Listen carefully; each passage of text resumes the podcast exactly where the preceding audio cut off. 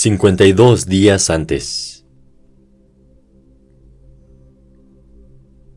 Después de que todos se fueron, después de que llegó la mamá del coronel en un carro amolado con una puerta trasera que se abría para arriba, y de que él lanzara su gigantesca bolsa de lona en el asiento de atrás, después de que dijo Yo no sirvo para las despedidas, te veo en una semana, no hagas nada que no haría yo. Después de que una limusina verde recogiera a Lara, cuyo padre era el único doctor de un pequeño pueblo del sur de Alabama, después de acompañar a Alaska en una inquietante salida al aeropuerto, de esas de ¿para qué necesitamos frenos? Para dejar a Takumi. Después de que la escuela entró en una quietud espectral, sin puertas que se azotaran, sin música, sin risas, sin gritos. Después de todo eso, nos dirigimos al campo de fútbol y ella me llevó a la orilla en donde empieza el bosque. Dimos los mismos pasos que había caminado cuando me lanzaron al lago. Bajo la luna llena se podía ver su silueta y la curva de su cintura a sus caderas en la sombra. Luego de un rato se detuvo y dijo Cava. ¿Cava? Cava. Así seguimos un rato. Luego me arrodillé y cavé en la suave tierra negra a la orilla del bosque. Antes de que llegara hondo, mis dedos rasguñaron vidrio y cavé alrededor hasta que saqué una botella de vino rosa, de nombre Strawberry Hill. Supongo que porque si no hubiera sabido a vinagre con un toque de jarabe de maple, hubiera sabido a fresas. Tengo una identificación falsa. Dijo. Pero es una fregadera.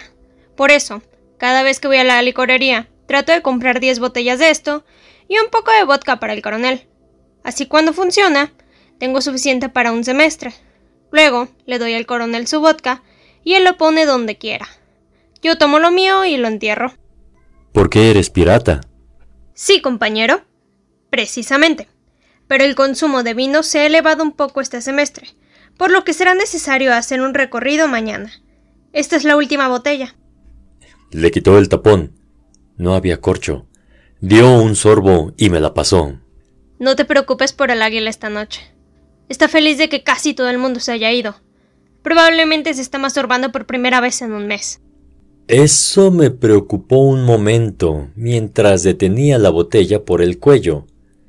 Pero quería confiar en ella, y lo hice. Tomé un trago y, en cuanto me lo pasé, mi cuerpo rechazó el jarabe punzante del licor. Sentí como me volvía por el esófago, pero tragué con fuerza y lo conseguí. Estaba bebiendo en los terrenos de la escuela. Nos recostamos en los pastos altos, entre el campo de fútbol y el bosque. Pasábamos la botella de un lado al otro e inclinábamos nuestras cabezas para sorber el vino inductor de respingos. Como lo había prometido en su lista, me trajo un libro de Kurt Vonnegut, Cat's Crawl, que me leyó en voz alta.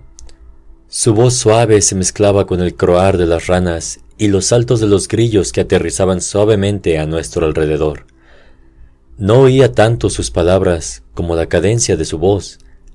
Era evidente que había leído el libro muchas veces anteriores, pues lo leía sin errores y con confianza, y podía oír su sonrisa al leerlo.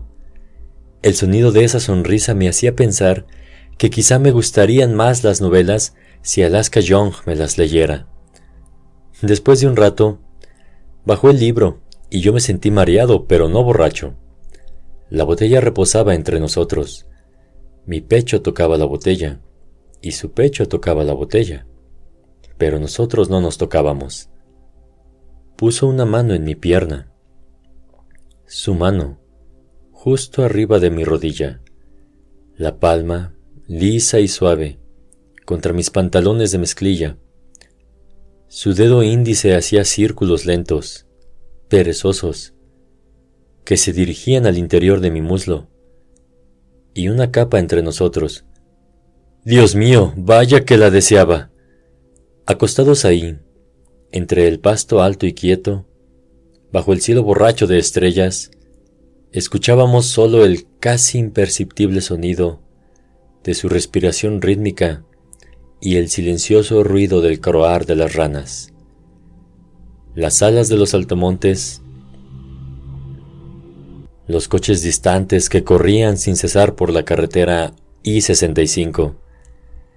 Pensé que sería un buen momento para decirle las dos palabritas y me preparé para decirlas al mirar la noche más estrellada, convencido de que ella las sentía también, que su mano tan viva y vivaz contra mi pierna era más que juguetona, que me valía Lara, que me valía Jake, porque yo sí te quiero. Alaska Young. ¿Y qué más importaba aparte de eso? Mis labios se separaron para hablar, y antes de que pudiera empezar a pronunciar las palabras, ella dijo, El laberinto no es vida o muerte. Ah, está bien. Entonces, ¿qué es? Sufrimiento. Dijo. Hacer el mal y que te sucedan cosas malas. Ese es el problema. Bolívar habla sobre el dolor, no sobre los vivos y la muerte. ¿Cómo te escapas del laberinto del sufrimiento? ¿Qué pasa? Pregunté, y ya no sentí su mano sobre mí. No pasa nada, pero siempre hay sufrimiento, gordo. Tarea o malaria, o tener un novio que vive lejos cuando hay un chico bien parecido acostado junto a ti. El sufrimiento es universal es aquello de lo que se preocupan por igual budistas, cristianos y musulmanes. Me volví hacia ella. Ah, entonces la clase del doctor Hyde no es pura basura. Los dos estábamos acostados de lado. Ella sonrió y nuestras narices casi se tocan. Mis ojos sin parpadear sobre los suyos, su rostro enrojecido por el vino. Abrí la boca de nuevo pero esta vez no para hablar. Y ella alzó la mano, me puso un dedo en los labios y dijo, Shh, shh, no lo arruines.